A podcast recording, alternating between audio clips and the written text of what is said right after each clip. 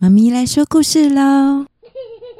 一、二、三、四、五、六、七，小七妈咪说故事。今天所要讲的故事是卖火柴的女孩。很久很久以前，在一个下雪的夜晚，天气寒冷，夜色也越来越暗。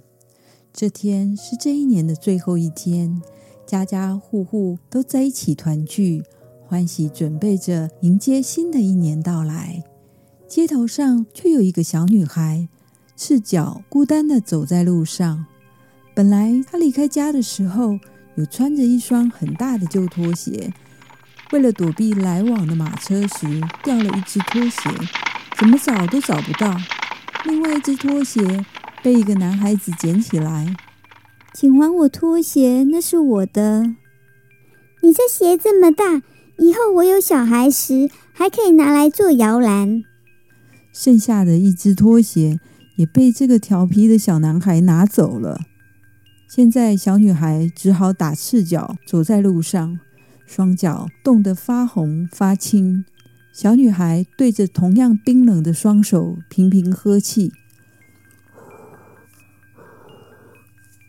呆呆的看着放在旧围裙上面的火柴，怎么办？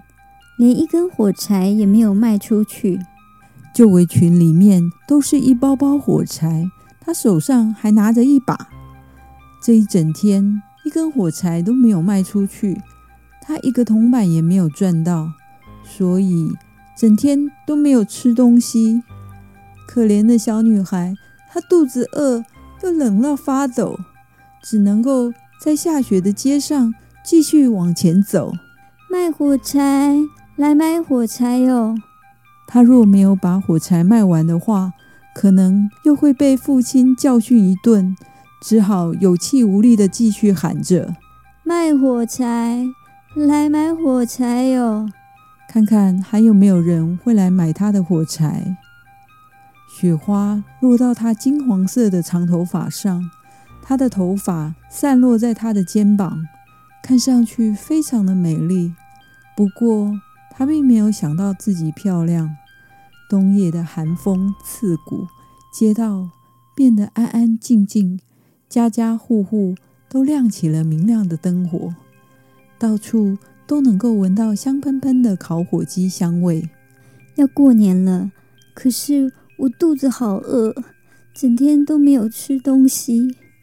受不了寒冷和饥饿的小女孩，缩着身体在街上其中两间房子交界的墙角坐下来，缩着发抖。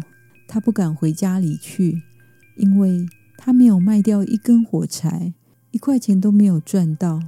他的父亲一定会给他教训一番，而且家里也是很冷的，因为他们家的屋顶有破洞，虽然最大的洞。已经用草和破布堵住了，可是还是会灌风进来。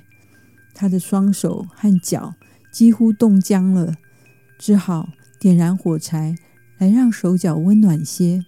他把火柴往墙上一画，哇，火柴点起来了，冒出了黄色的火光。当他把手放在上面的时候，它便变成了一个温暖光明的火焰。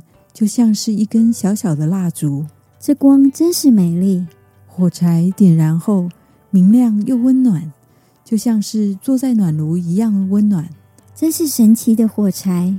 他把脚伸出去，想让脚也温暖一下，可惜火柴熄灭了，手上只剩下烧完的火柴棒。小女孩点了第二根火柴，火柴发出了光，墙壁上。有亮光照着的那个地方，变得像透明的薄纱一样，她可以直接看到房屋里面的东西。桌上铺着雪白的布，上面有精致的碗盘，放满了各种美味的食物和水果，还有冒着香气的烤火鸡，看得小女孩口水直流。更美妙的事情是，这只烤火鸡居然从盘子里跳了出来。背上插着刀叉，蹒跚的在路上走着，朝着小女孩的方向越靠越近，越靠越近。这时，火柴熄灭了，他的面前仍然只有一堵又厚又冷的墙壁。他再点了第三根火柴，这一次出现的画面是，他坐在美丽的圣诞树下面。上次圣诞节时，他透过玻璃门看到了一个有钱人家里的圣诞树。可是现在这一棵圣诞树比那个还要大，还要更漂亮。树上有各式各样闪亮的星星装饰，还有五颜六色的彩球。还点着各式各样的蜡烛，十分的耀眼，就像是在对小女孩眨眼。小女孩伸出手想摸看看，可是火柴又熄灭了。圣诞树上的烛光慢慢的向夜空飞去，变成夜空中闪亮的繁星。这时，有一颗星星掉下来，在夜空画出了一道长长的光。看来有人过世了。以前奶奶说过，星星从天上掉落，代表有个人的灵魂升到天上了。这是已经过世的奶奶曾经告诉小女孩的话。奶奶是世界上最疼爱她的人。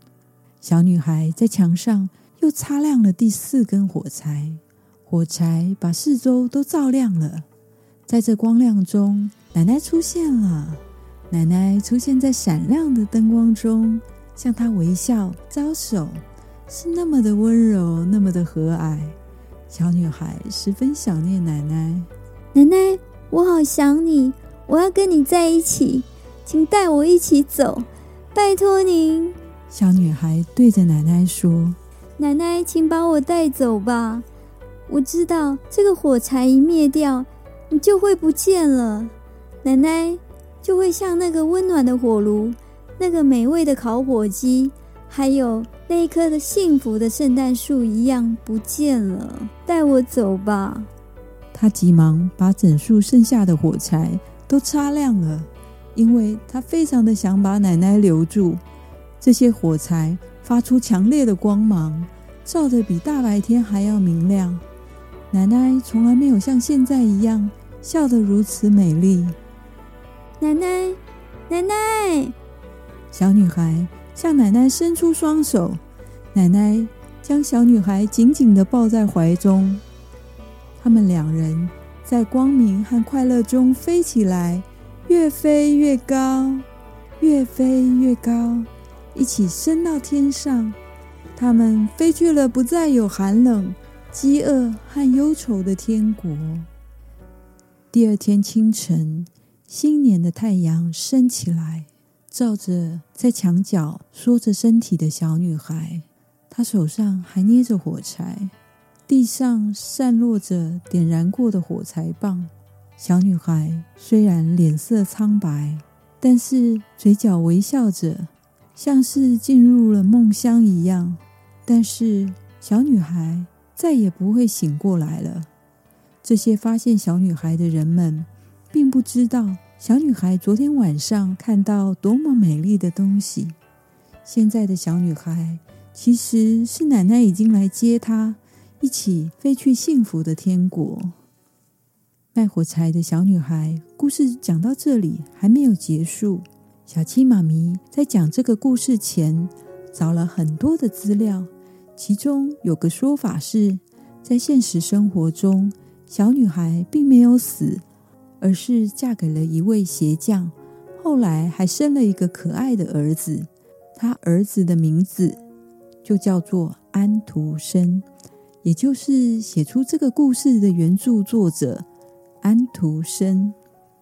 所以小青妈咪编写了另外一个结局，就是有钱人家他们发现，在窗户外面寒风中受冻挨饿的小女孩。邀请她进屋内，共同享用美味的烤火鸡大餐，并且买下她所有的火柴，让小女孩感受到那种家人团聚的幸福滋味。如果我们在能力所及的范围内，能够多去帮助其他人，让别人也能够过得更好，这样就是一件很美好的事啊！你喜欢哪种结局呢？